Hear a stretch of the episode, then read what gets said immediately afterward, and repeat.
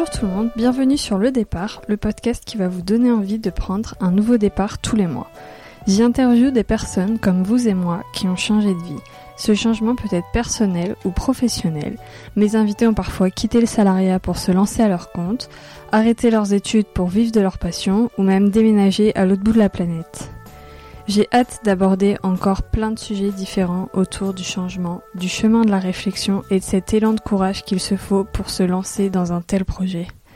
Avec ce podcast, je voudrais vous montrer qu'il n'y a pas d'âge, pas de situation, pas de personnalité, que si eux l'ont fait, vous aussi vous pouvez le faire. Ça ne sera pas sans mal, ça tous mes invités me le disent, mais c'est possible et c'est bien ce qu'il faut garder en tête. Ce n'est pas le point de départ qui compte, mais bien le chemin que l'on décide de tracer devant soi.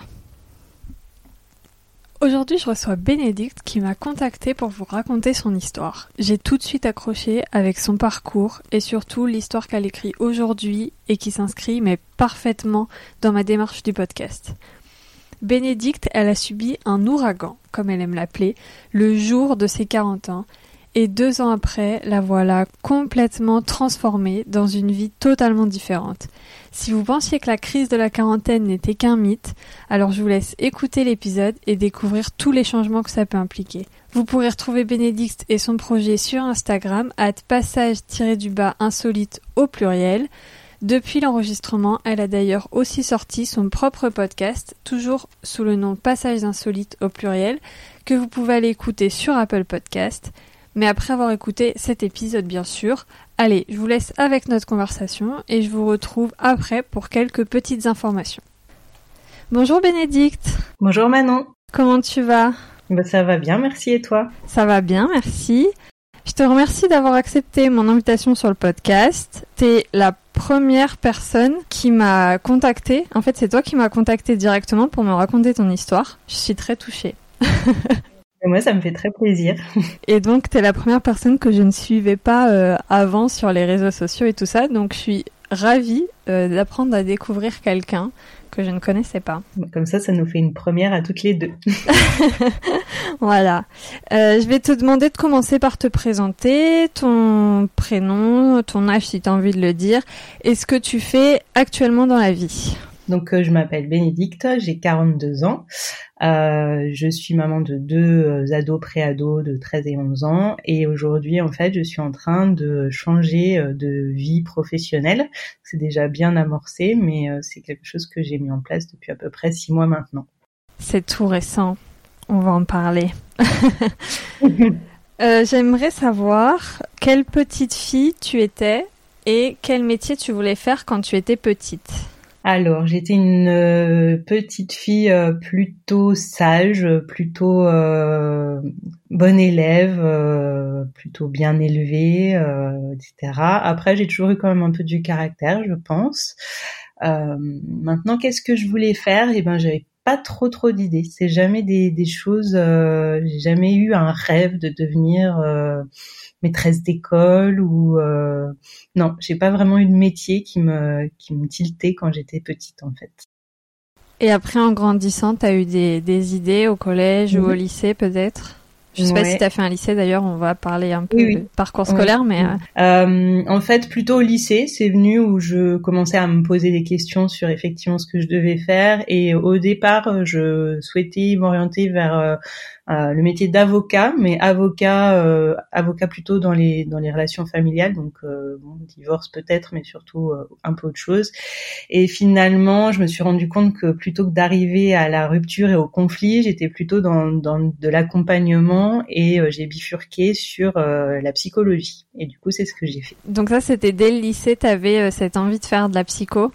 Ouais, après avocat, en fait, c'est vraiment l'idée qui m'est venue parce que je m'étais dit qu'être dans dans le conflit ou dans le divorce, ça allait être forcément un peu un peu pesant ou dans ou dans la bataille et plutôt euh, que d'être euh, dans cette euh, dans ce fight, je préférais me dire que j'étais dans plus dans dans le positif. Mais psychologue, ça peut être quand même compliqué. Oui, mais en fait, comme j'ai toujours par contre adoré euh, les, relations humaines, euh, le fonctionnement de l'être humain, euh, intuitivement, je savais que de toute façon, ça allait être quelque chose qui allait me plaire en fait. Ok, donc tu te lances dans des études de psychologie après le lycée. C'est ça, ouais. Est-ce que euh, c'est un choix que tu as fait toute seule? C'est un choix que tes parents euh, ont validé, pas validé? Parce qu'en fait, j'ai beaucoup de d'invités où ils me disaient quand ils étaient petits, ils étaient bons élèves, euh, bons à l'école, tout ça. Et on a cette image de quand on est plus jeune, qu'on est bon à l'école, on va euh, faire des maths et de la science parce que ça ouvre plus de portes Est-ce que c'était l'idée dans ta famille ou est-ce qu'ils ont tout de suite accepté? Non, c'était pas vraiment l'idée dans ma famille bah parce que comme je te disais, j'étais plutôt bonne élève, voire très bonne élève. Et du coup, euh, j'ai l'impression que j'ai fait deux choix euh, un peu euh, très importants dans ma vie où là j'ai imposé un peu plus mes choix qu'à d'autres moments où j'étais plus conciliante dans, dans, beaucoup de choses.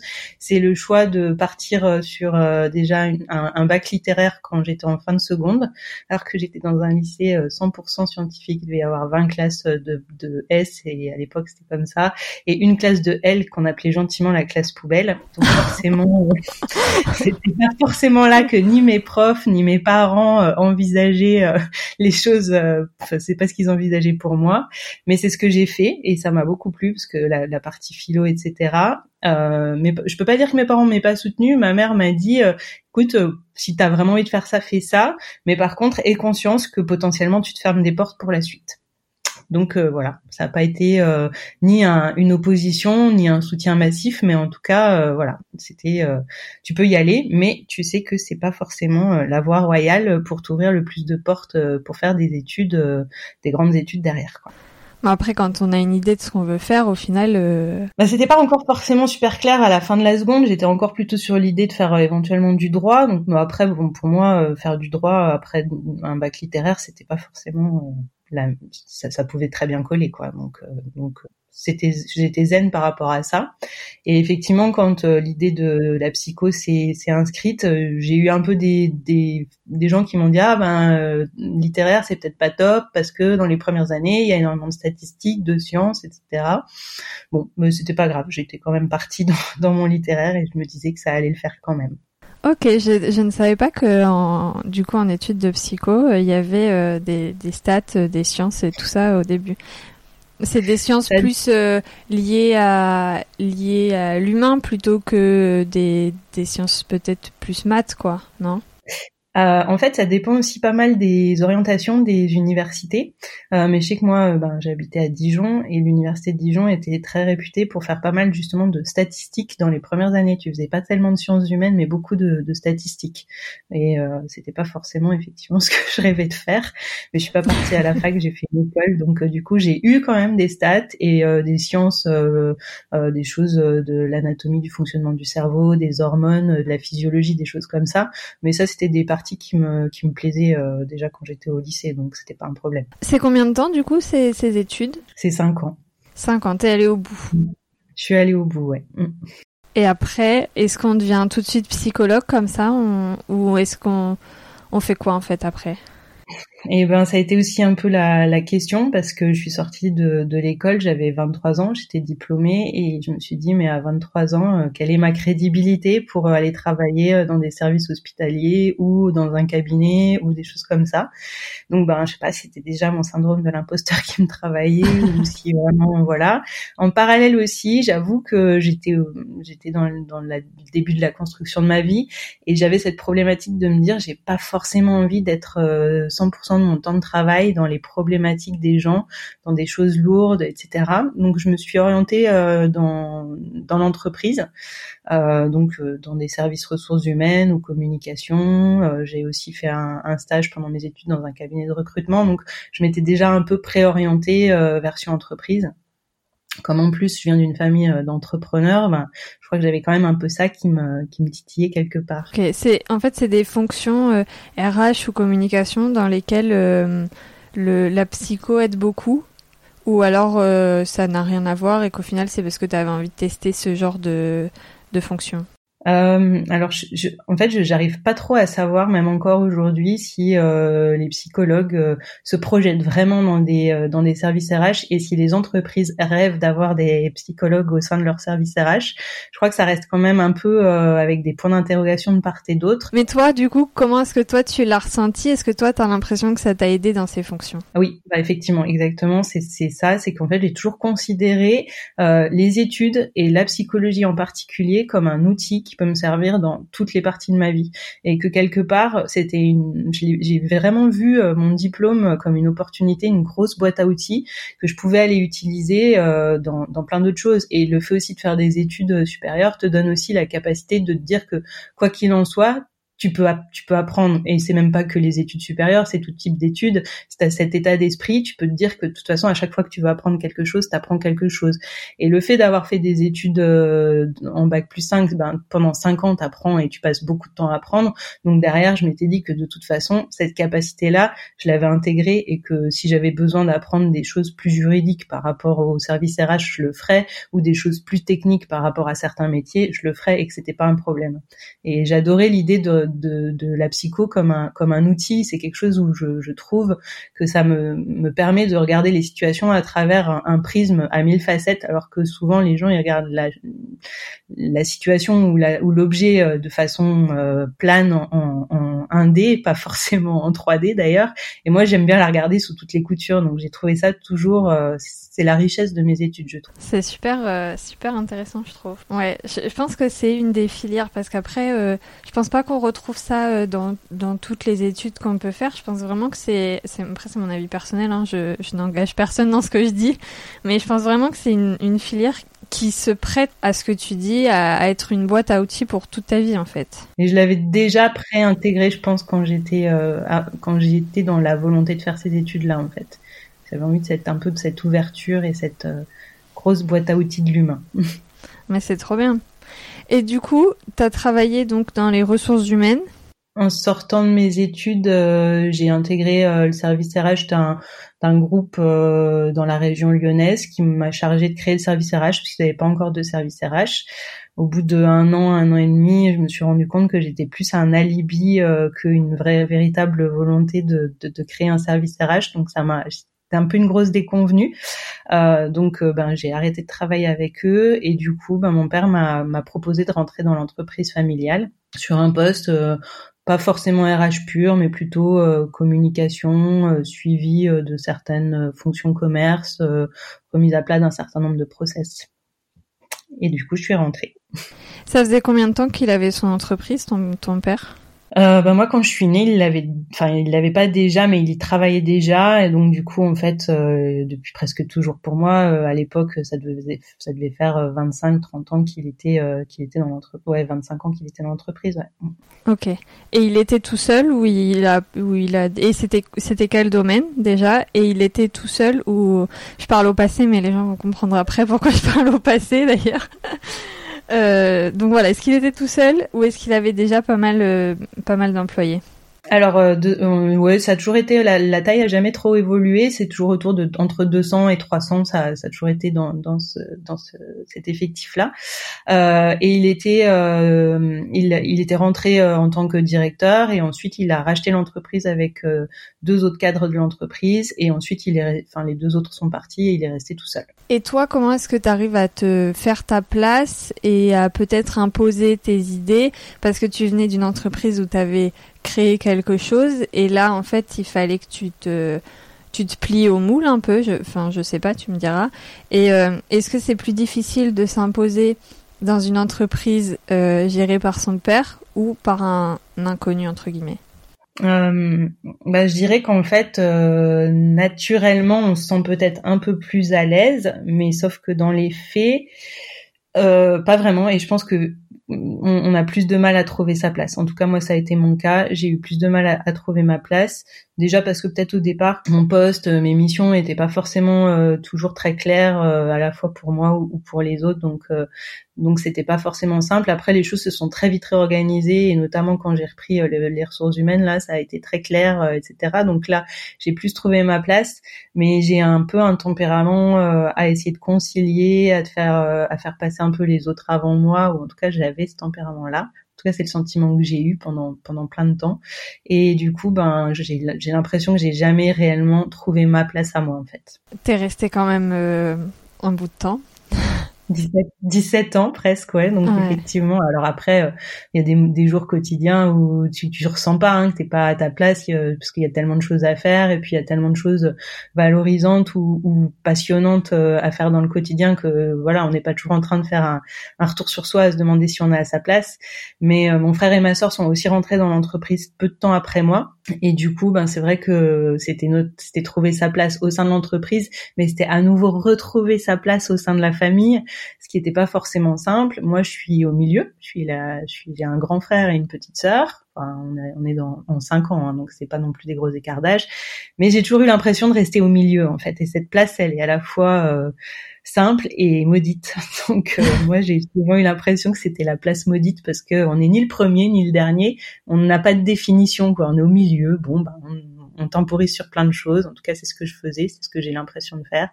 Et au bout d'un moment, ben, quand on vieillit, même si je me considère pas vieille, mais finalement quand on vieillit, on s'affirme un peu plus et, et euh, des choses sur lesquelles on conciliait facilement deviennent euh, plus compliquées à, à concilier. C'était quoi euh, le quotidien de de quelqu'un qui gère les ressources humaines dans une entreprise quelconque en fait? Mm-hmm.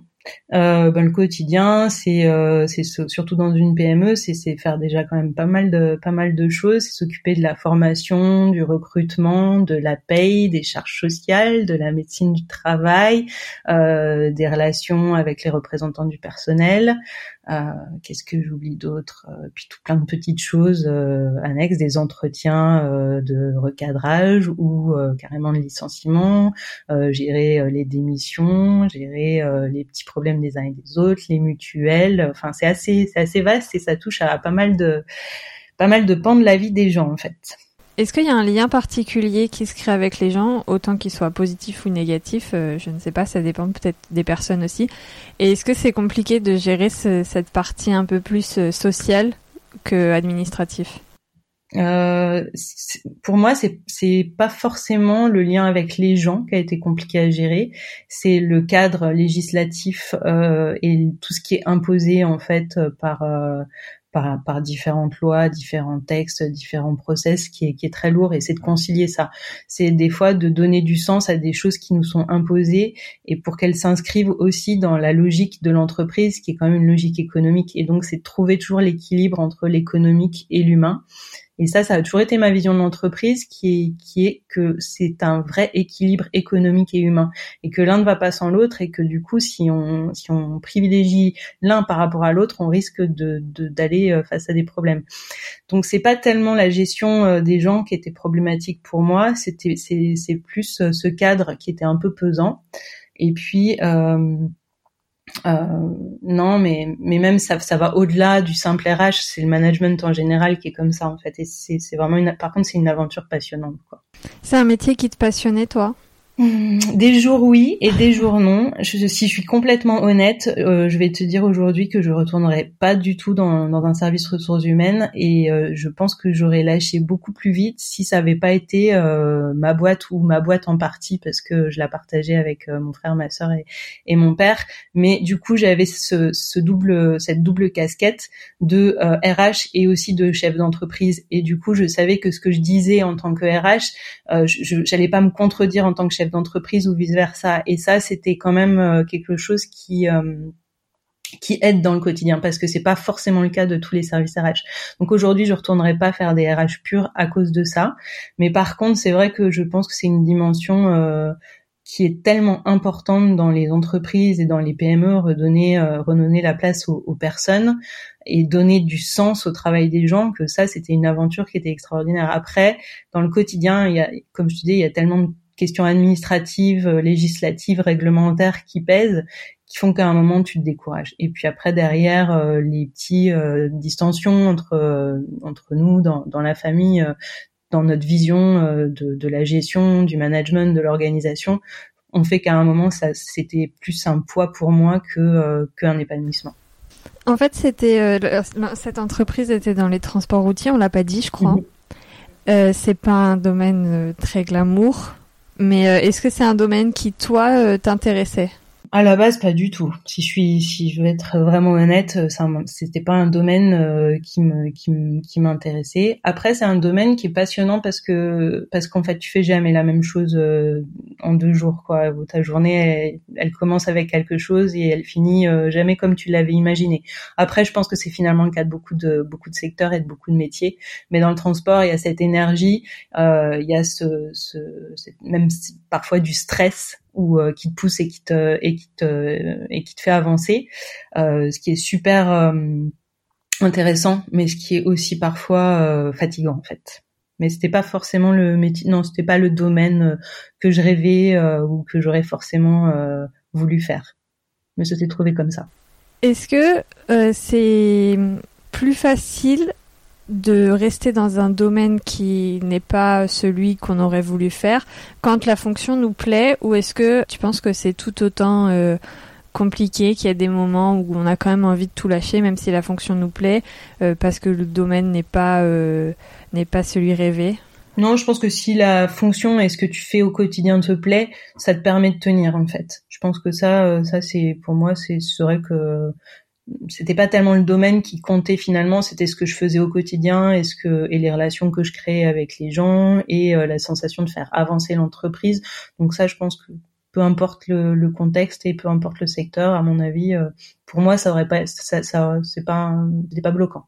Je reviens du coup un, tout petit peu en arrière. Euh, est-ce que c'était une volonté familiale que tout le monde intègre l'entreprise de, de ton père ou est-ce que ça s'est fait complètement naturellement? C'est une très bonne question. Euh, j'ai pas du tout été élevée, ni d'ailleurs euh, mon frère et ma sœur, euh, dans l'idée de reprendre l'entreprise. Par contre, j'ai grandi avec un papa qui était entrepreneur, euh, et qu'il est toujours, hein, parce qu'il a toujours ce mental de, de l'entrepreneur, euh, et qui travaillait beaucoup, donc euh, qui était passionné, pas passionné, parce que je crois qu'on n'est pas une famille de passionnés, mais son entreprise c'était sa vie, sa vie c'était son entreprise, en plus de sa famille évidemment.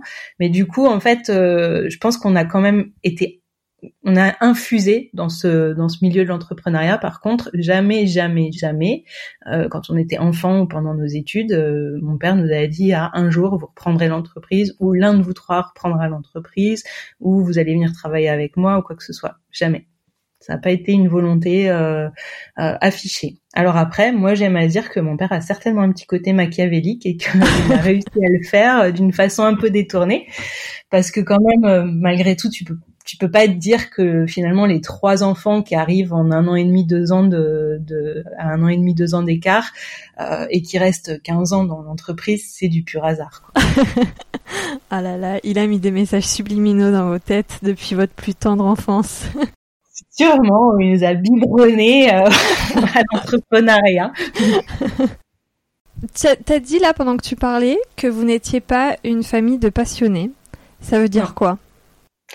Euh, ça veut dire qu'en fait, tu vois, moi, j'ai pas de film préféré, d'acteur préféré, de chanson préférée, de trucs euh, ou d'activités qui va faire euh, que je vais avoir envie d'aller les faire tous les samedis matins ou des choses comme ça. C'est la même chose pour mon père et je pense que bon, à part mon frère qui est très très très très sportif et qui fait vraiment beaucoup de sport et je dirais presque que c'est une passion, on n'a pas cette dimension-là et du coup, ouais, ça veut, c'est ça que je voulais dire, c'est qu'on n'est pas mono penser sur quelque chose qui nous plaît vraiment. On aime des choses, on aime faire des choses, mais c'est pas une passion. Pourtant, plusieurs fois, euh, tu as dit que le domaine des RH était passionnant, tu as dit que le transport routier c'était passionnant.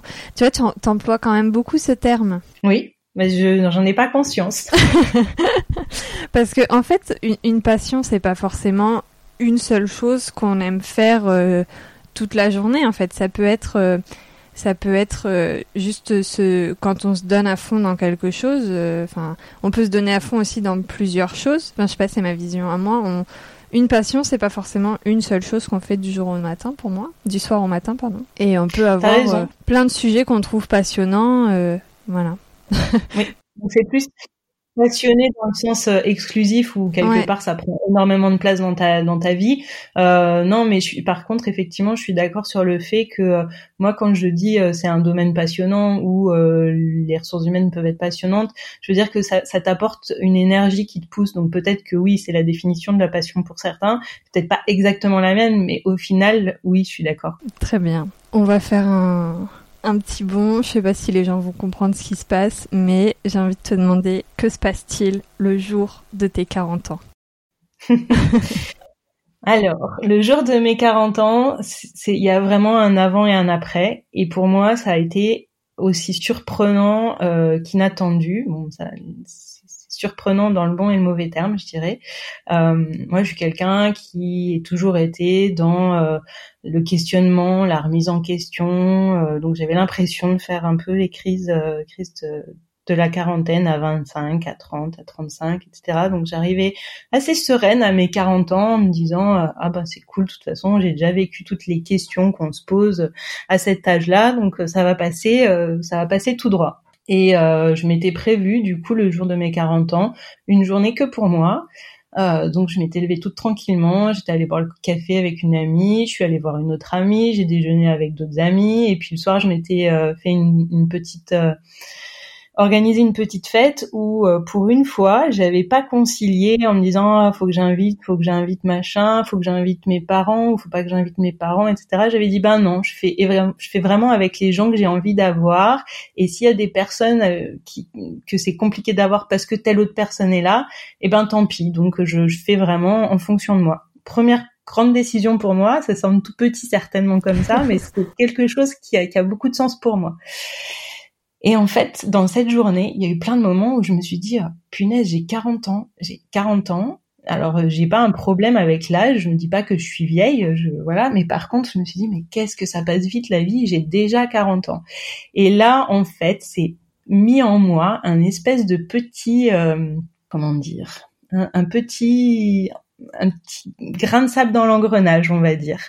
Ou euh, même si j'étais pas forcément pleinement heureuse, je m'en rendais pas compte ou je voulais pas le voir parce que ben j'étais mariée, euh, j'avais deux enfants qui étaient en bonne santé, j'avais un job qui me dans les grandes lignes me plaisait, même si ça devenait compliqué. Euh, une famille avec qui, euh, bah, c'est pas la famille idéale, mais quand même euh, des choses euh, très chouettes.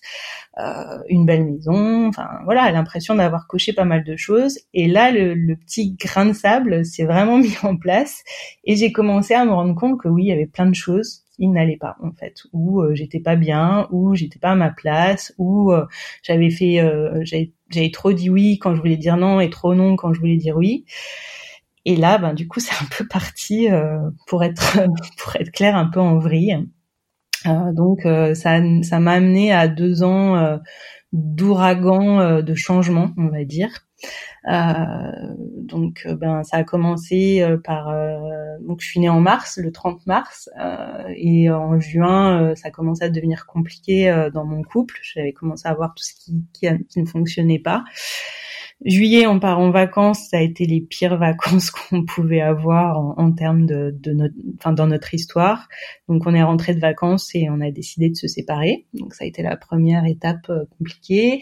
Mon ex-mari est parti de la maison. Je dis ex-mari parce que maintenant est divorcé. Il est parti de la maison en septembre. Je me suis retrouvée seule. Gérer la solitude, ça a jamais été quelque chose qui a été qui était simple pour moi. Donc, je me suis retrouvée seule. Euh, et en plus, on a commencé quand il a déménagé. C'est lui qui a pris les enfants. Donc, je me suis retrouvée seule, seule.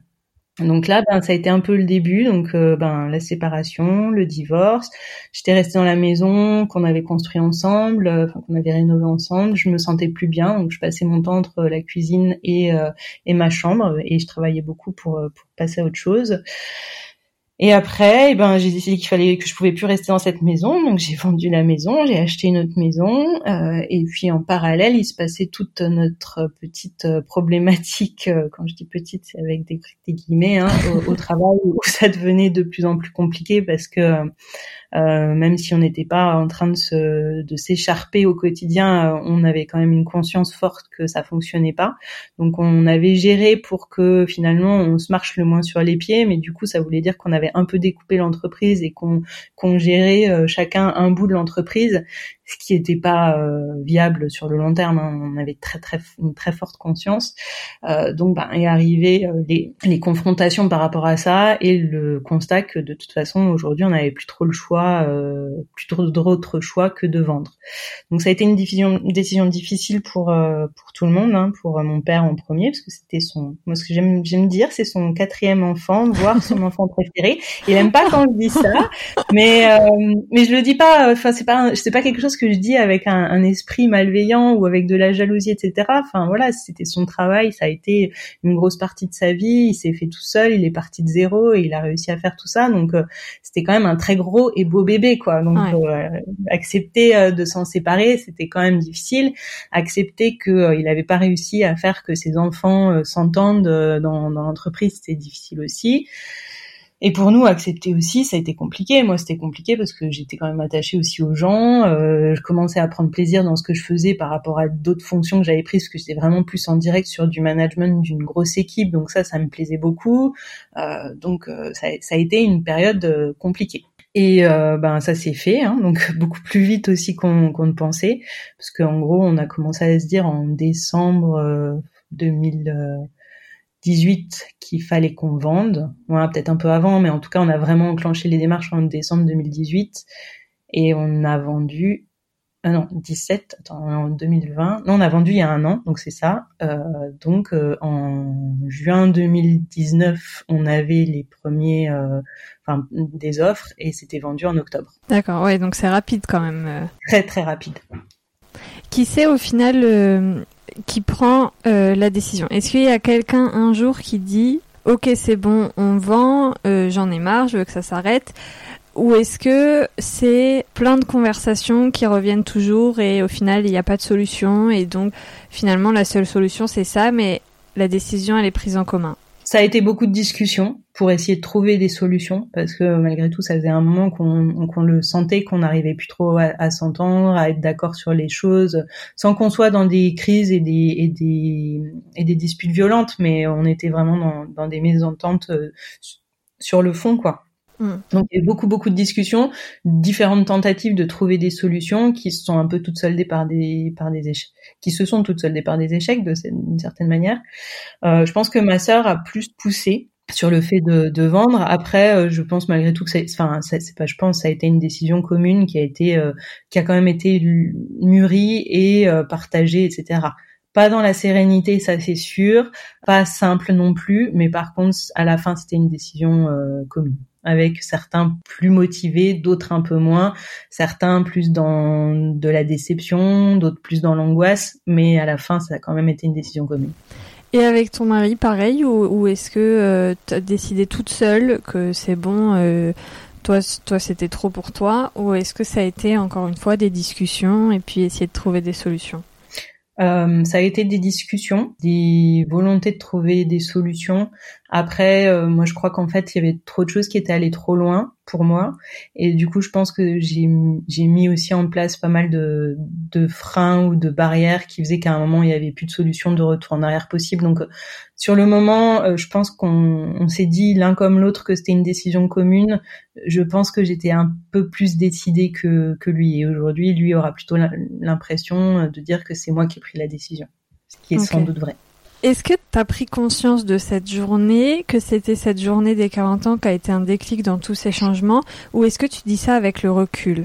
Euh, non, je, je, je, je, pensais pas par contre le jour de mes 40 ans que euh, j'arriverais à un tel euh, un tel tsunami, hein, dans la métaphore euh, météorologique, mais euh, mais non vraiment, je le dis pas avec le recul. Je, bien sûr qu'après ça, ça, se construit et ça prend encore plus de sens, mais le jour de mes 40 ans, il y a vraiment quelque chose qui s'est cassé ou ouvert peu importe la manière dont, on le voit. Je dirais ouvert maintenant parce que effectivement je, me sens mieux, euh, mais cassé à l'époque parce que c'était euh, c'était dire au revoir à, presque tous les, tous les pans de ma vie quoi. Donc euh, ça a été euh, ça a été compliqué, mais ouais, il s'est vraiment vraiment passé quelque chose le jour de mes 40 ans et c'est particulier parce que jamais j'aurais imaginé que ça se passerait comme ça. T'en as parlé de, de ce qui s'est passé ce jour-là euh, en toi ou est-ce que tu as gardé cette information pour toi et t'as essayé de faire passer les choses un peu autrement? Dans les jours qu'on suivit, j'en ai pas parlé parce que j'étais très très déstabilisée en fait de ressentir ce que je. C'est comme si en fait j'avais vécu, honnêtement avec le recul, je peux le dire, je pense que ça faisait au moins trois quatre ans que j'étais pas bien, pas bien dans ma peau, pas bien dans ma vie, pas bien dans mon couple, etc. Mais bon, c'est comme s'il y avait un immense brouillard et que le jour de mes 40 ans, c'est comme si le brouillard commençait à s'enlever et que je percevais les choses que je ne voyais pas et, et que je me disais, euh, je regardais ma vie avec un peu de recul, je me disais ah mais en fait le paysage a changé, je suis plus tellement bien là alors qu'avant j'étais bien là, je suis pas bien non plus là. Euh, bon, bah, qu'est-ce que je fais? Et ça a été que des points d'interrogation par contre. Hein.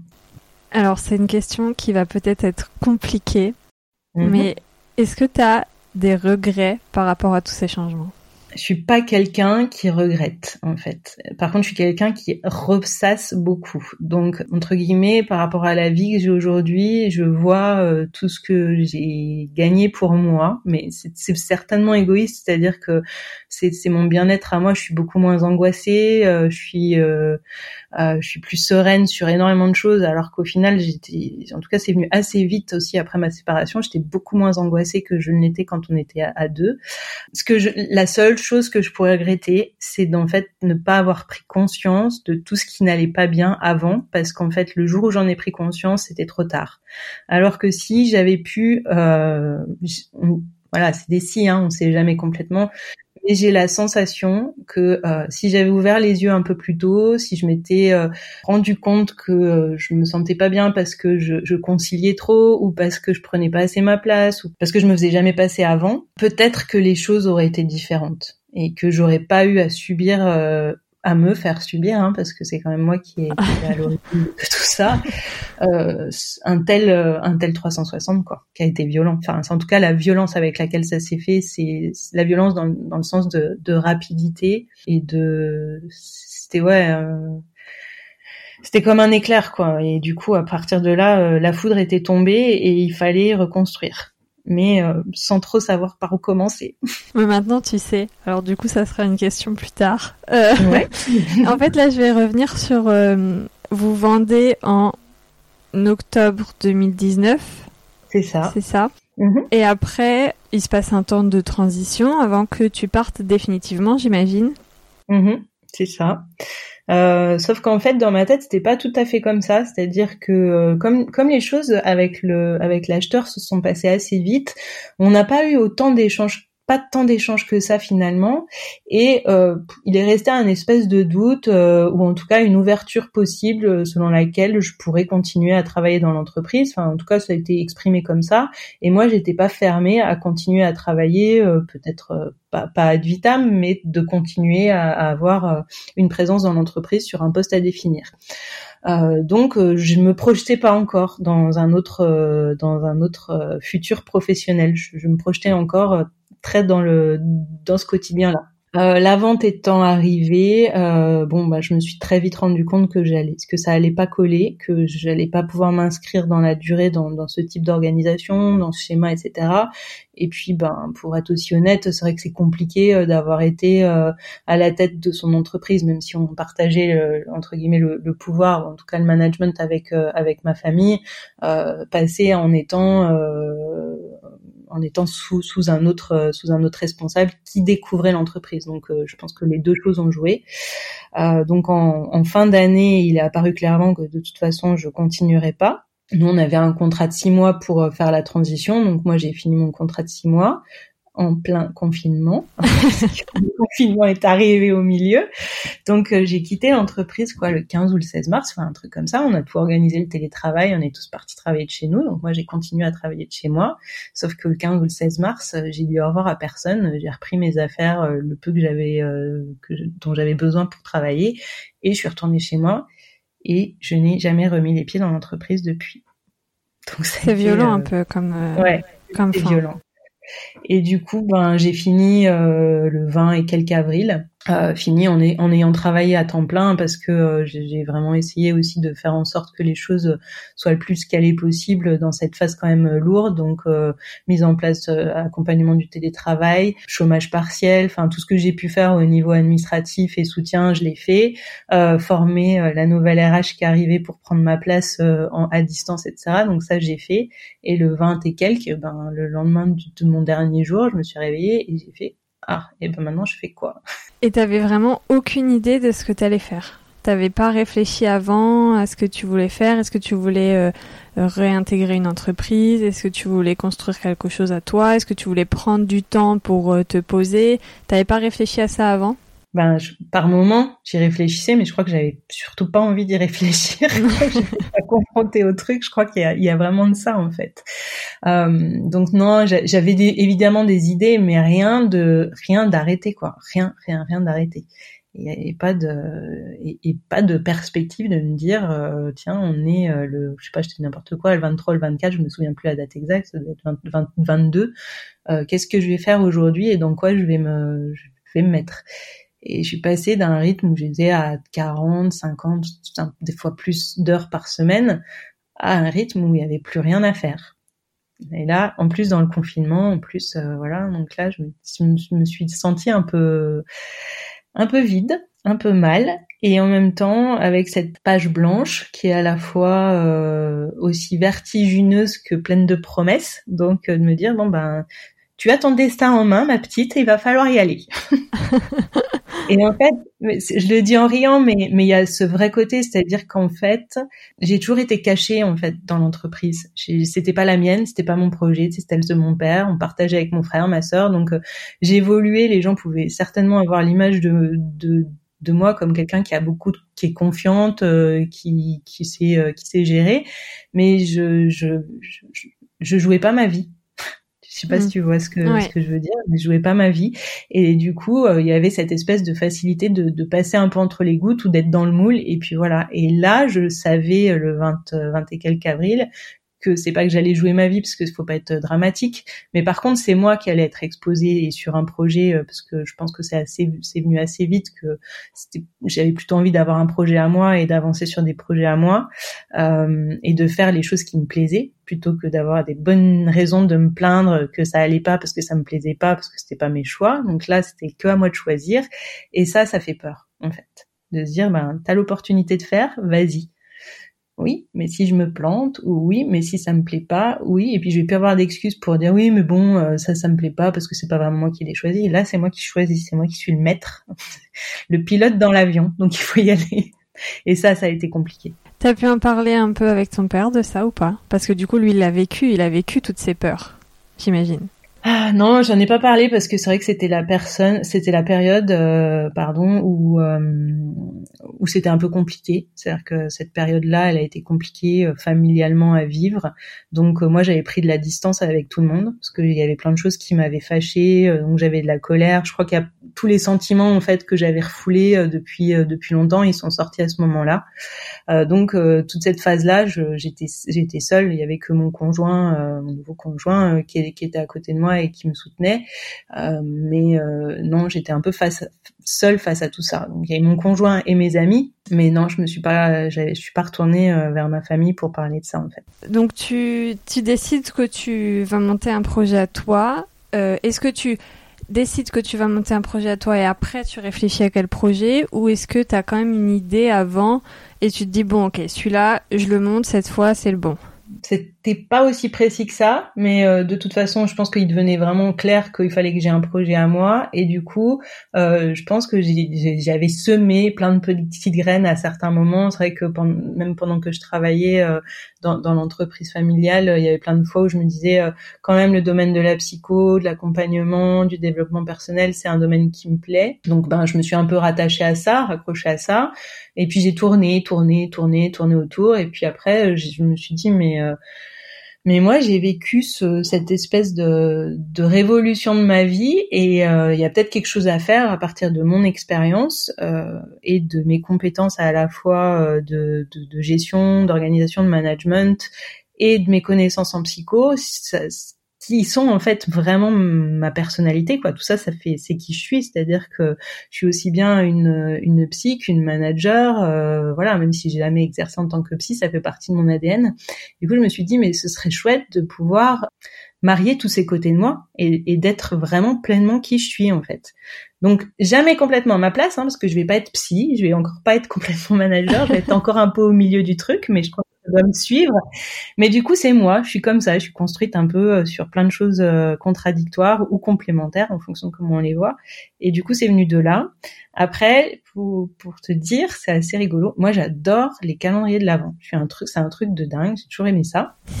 Et je me suis dit, ce truc des calendriers de l'Avent, il y a quelque chose. C'est-à-dire que tu vois, c'est l'attente, euh, l'attente de jour après jour, un pas après l'autre, pour arriver à ce jour bon de Noël, mais ça peut être n'importe quoi d'autre quoi. Et en fait, c'est là qu'est venue l'idée de la, de la transition et du passage, euh, parce que pour moi, c'est des périodes qui sont compliquées à vivre les transitions. C'est-à-dire que quand je choisis, enfin quand je vois qu'il faut que j'opère un changement ou quand je sais qu'un changement va être euh, va, va être subi, euh, la période qui qui, qui suit en fait ce moment où je comprends que ça va changer et le moment où ça change vraiment, donc euh, ça peut être plus ou moins long en fonction de ce que tu fais, c'est une période qui est super compliquée pour moi à gérer et ça a toujours été compliqué à gérer pour moi. Et je me suis dit mais il y a vraiment quelque chose à faire pour aider les gens parce que je suis sûre que je suis pas la seule à vivre ça de manière un peu euh, douloureuse ou compliquée, etc. Et du coup cette image du calendrier de l'avant, ça m'est venu, bah, je peux créer une petite méthode. Alors euh, voilà, je savais pas exactement comment, mais pour pour dédramatiser un peu ces phases de changement dans la vie et faire que faire que ben tu prends un pas après l'autre, une journée après l'autre et puis aussi ben tu vois le 24 jours ou 30 jours euh, d'un calendrier de l'avant enfin c'est 24 mais tu peux te dire que tu fais 30, ça correspond aussi à, à ce que tu dois mettre euh, enfin à une au temps que ton cerveau euh, intègre une nouvelle habitude. Donc je me disais que tu vois ça pouvait être quelque chose qui qui qui avait du sens. Et du coup, ben, est, né ce projet. Alors, il, n'est pas né tout de suite. Hein, ça a été un accouchement plutôt long, mais est né du coup le projet de, de, de passage insolite, qui est que je suis en train de continuer à construire, qui est pas abouti encore. C'est destiné à des gens qui veulent changer de métier, qui veulent euh, se séparer de, de quelqu'un, qui veulent opérer un changement euh, euh, plus mental, psychologique. C'est destiné à quel type de changement? Eh bien, c'est destiné plutôt aux femmes, parce que je pense que j'ai plutôt envie de travailler avec des femmes qui ont à opérer ou qui subissent un peu ce genre de changement, quel qu'il soit, c'est-à-dire ben, effectivement changer de travail ou évoluer dans son travail ou se séparer ou subir la séparation ou voir ses enfants qui ont grandi qui quittent la maison ou se sentir euh, un peu perdu euh, après la, la, petite enfance de ses enfants quand ils commencent à aller à l'école et que du coup ça, ça te mange un peu moins d'énergie, bien un peu, hein, mais, ça te mange un peu moins d'énergie et que du coup euh, tu te retrouves avec du temps pour toi ou enfin toutes ces phases de, de changement dans notre vie de femme peuvent être multiples en fait. Euh, donc c'est plutôt le changement en général et la prise de conscience que dans nos vies en fait, enfin la vie est faite que de changements quoi. Mais euh, autant les, les intégrer et les vivre en se disant que ça peut être euh, des opportunités plutôt que les subir en se disant que, que ça, ça peut créer des tsunamis comme moi j'ai vécu. Donc c'est ça l'idée. Donc j'ai pas une cible, euh, je suis pas orientée cible professionnelle ou cible personnelle ou cible euh, vie, vie conjugale ou etc. Euh, ça peut être euh, voilà une maman qui après une séparation se dit ben moi j'ai plus envie, je suis une maman solo et j'ai envie de vivre ça tranquillement, mais je dois opérer des choses dans dans ma tête et dans mon état d'esprit pour le vivre sereinement, quelle que soit en fait la décision que tu prennes en fait, c'est d'assumer et de trouver sa place finalement. Est-ce que tu sais déjà quelle forme ça va prendre? Est-ce ça va être euh, une boîte à outils? Est-ce que ça va être des coachings par toi ou par quelqu'un d'autre? Est-ce que ça va être, je sais pas, j'ai pas d'autres idées là, mais euh, est-ce que tu sais la forme que ça va prendre déjà? Euh, j'ai des idées, c'est pas encore complètement arrêté parce que je pense qu'aussi c'est aussi en l'expérimentant que, que je me rendrai compte de ce qui est le plus efficace, le plus pertinent à la fois pour pour les pour les gens qui le feraient et pour moi à faire. Euh, je, je, pense qu'il y aura forcément un peu des accompagnements individuels. Après, je crois pas mal aux, aux accompagnements et en groupe parce que je pense qu'il y a des synergies euh, assez chouettes qui peuvent se créer et que euh, les, les, problèmes des unes peuvent, même si c'est pas dans le même dans la même sphère, peuvent inspirer l'autre. Donc ça j'aime bien. Et après je sais qu'en fait en tout cas je vais je vais décliner ça sous une forme de, de programme en ligne, en, donc sur internet. Et donc ça peut être aussi de l'auto-coaching avec des vidéos à regarder, des petits exercices à faire que j'enverrai à un rythme déterminé aux gens qui s'inscriraient au programme, des workbooks à travailler, des petites actions à mettre en place, etc. Donc ça peut être une combinaison de tout ça, mais j'ai pas encore complètement arrêté euh, arrêté la forme. Comment est-ce que tu imagines ton projet euh, grandir? Est-ce que tu t'imagines être toujours euh, toute seule dans ton truc à, t'éclater, à être toi? Ou est-ce que tu t'imagines construire quelque chose qui va grandir, avoir des employés et faire un truc un peu plus gros pour toucher peut-être plus de monde? Euh, bah, idéalement, j'aimerais qu'ils grandissent. Euh, je pense que si, si demain ça évolue euh, dans le si ça évolue bien et que j'ai j'ai pas mal de clientes, euh, je pense que j'aurais besoin d'embaucher quelqu'un au moins sur la partie administrative. Après, j'ai pas forcément envie de déléguer euh, la partie accompagnement, qu'elle soit en groupe ou, ou individuelle. Ça, je trouve que c'est quelque chose que que j'aimerais vraiment garder en termes d'identité. Euh, par contre, ce que j'aimerais beaucoup, c'est d'avoir euh, des gens avec qui je peux collaborer sur des problématiques un peu plus spécifiques, enfin un peu plus précises. Donc si c'est par rapport par exemple à, un changement qui serait euh, de l'ordre d'une séparation, d'un divorce, c'est d'adjoindre des gens qui auraient vraiment une compétence et une valeur ajoutée dans cette dimension. Euh, ça peut être aussi euh, pour pour des, femmes qui auraient du mal à être dans le lâcher prise, travailler avec euh, avec des, personnes qui sont plus dans dans l'accompagnement et le lâcher prise sur sur sur un outil artistique, du dessin ou autre chose. Ça peut être aussi euh, travailler avec des gens qui font euh, de la sophro, de la méditation, mais c'est adjoindre plus de compétences et, et, et des choses que j'aurais pas forcément moi et sur lesquelles je serais pas experte. Et c'est trouver les bons experts qui pourraient venir euh, apporter de la valeur à cette offre en fait. Top, que de belles idées, je trouve. c'est gentil. C'est dans ma tête pour l'instant, c'est pas encore construit. Mais ça va se construire, moi j'y crois. Non, je trouvais que le sujet, ouais, voilà, je, je, sais que toi aussi tu, tu penses un peu la même chose. Je trouvais que le sujet, du coup, se liait bien avec le podcast, avec mon, mon envie que les gens trouvent ce qui euh, trouvent la force en eux pour changer ce qu'ils ont envie de changer. Mm. Euh, donc voilà, je, je, suis contente que tu aies pu parler de ton projet. Merci. Est-ce que tu as des choses à rajouter sur ton projet avant la dernière question? Ou sur ta vie ou sur autre chose ou un sujet qu'on n'a pas abordé qui te tient à cœur avant que je pose ma dernière question. Ce que ce que tu disais là c'est important c'est c'est le message de fond et euh, c'est pour ça aussi que quand je suis tombée sur ton podcast j'ai eu envie de t'écrire c'est que effectivement euh, on a tous au fond de nous cette capacité à changer en fait. Et que euh, on, on, peut euh, trouver en soi ou dans tout ce qui nous entoure que ce soit euh, je vais être un peu spirituel ésotérique mais dans la nature mais aussi dans ses amis ou, ou dans des choses en lesquelles on croit hein, quelles qu'elles soient plein de supports qui peuvent nous, nous faire avancer sur ça. Et, et du coup c'est ça le message que j'ai que j'ai envie de faire passer. Je pense que c'est aussi le message que tu fais passer et, et c'est ça qui, qui m'anime en fait dans, dans ce projet et, et dans ce projet de vie au final c'est beau, j'ai presque pas envie de poser la dernière question. non mais je sais que la, je sais que la dernière réponse euh, ira très bien aussi. Est-ce que tu as un mantra, une phrase qui te booste, un, truc qui te donne l'énergie tous les matins? Est-ce que tu as quelque chose comme ça à partager? Alors en fait, ça fait pas très longtemps que euh, que je l'ai que je l'ai que je l'ai décidé celle-là, mais en fait et je me le suis mis sur mon mon écran de de téléphone et euh, le mantra que j'ai écrit c'est je suis mon étoile polaire. Donc en fait euh, avec euh, le suivre qui peut être suivre ou être et c'est de me rappeler ça. Et donc du coup tu vois ça ça ça match parfaitement bien avec ce qu'on disait juste avant, c'est que ben on a en soi cette capacité d'être son propre guide et qu'il faut aussi se faire confiance. Alors je dis ça avec avec énormément euh, de, de, timidité par moment pour moi dans ma vie et je sais que c'est loin d'être simple pour euh, pour plein de gens mais on a tous au fond de nous-mêmes cette capacité à avancer et à changer et c'est ça qui est, ça qui est riche et c'est ça qui fait que la vie est belle aussi. Merci. merci beaucoup Bénédicte. Oh non mais merci à toi. Franchement euh, c'était pas simple hein, parce que c'est toujours un exercice euh, compliqué de parler de soi comme ça, de façon parfois sur des choses qui peuvent être intimes, mais, mais ça m'a vraiment fait plaisir d'échanger euh, tout ça avec toi. Trop bien. C'est vrai que moi, c'est un exercice que je pense que je ne ferai pas. Hein Ou du moins pas aujourd'hui en tout cas. J'aime bien interroger les autres, mais qu'on ne m'interroge pas trop.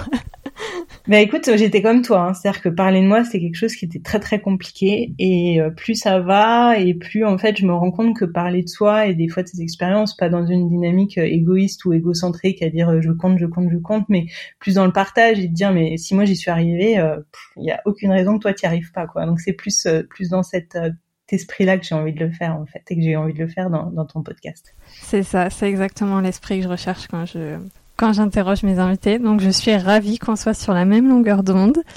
Moi aussi. Tout ce dont on a parlé sera euh, sur le blog du podcast avec tes coordonnées euh, des réseaux sociaux, tout ça. Voilà, je parlerai de ton projet euh, Passage Insolite, je mettrai les liens vers ton Instagram et tout. Donc voilà, je te remercie et à bientôt. Merci Manon. à bientôt. ciao. Je vous remercie grandement d'avoir écouté l'épisode jusqu'ici. J'espère qu'il vous a plu, j'espère qu'il pourra vous inspirer et que vous trouverez cette force en vous pour changer les choses que vous voulez changer. Pour retrouver Bénédicte et son projet, ça se passe sur Instagram, à passage-du-bas insolite au pluriel. Et sur Apple Podcast, vous retrouverez son podcast qui s'appelle aussi Passage insolite au pluriel. Quant à moi, vous pouvez me retrouver sur Instagram at itinéraire.dunepassionnée ou sur le blog du podcast podcast-ledépart.com. Si vous voulez vous aussi raconter votre histoire, vous pouvez m'écrire par mail manon at podcast-ledépart.com ou bien en message privé sur Instagram, je réponds quand même très vite. Si vous aimez le podcast, je vous invite fortement à vous abonner sur votre plateforme préférée et à mettre une note 5 étoiles et un commentaire tout gentil de préférence.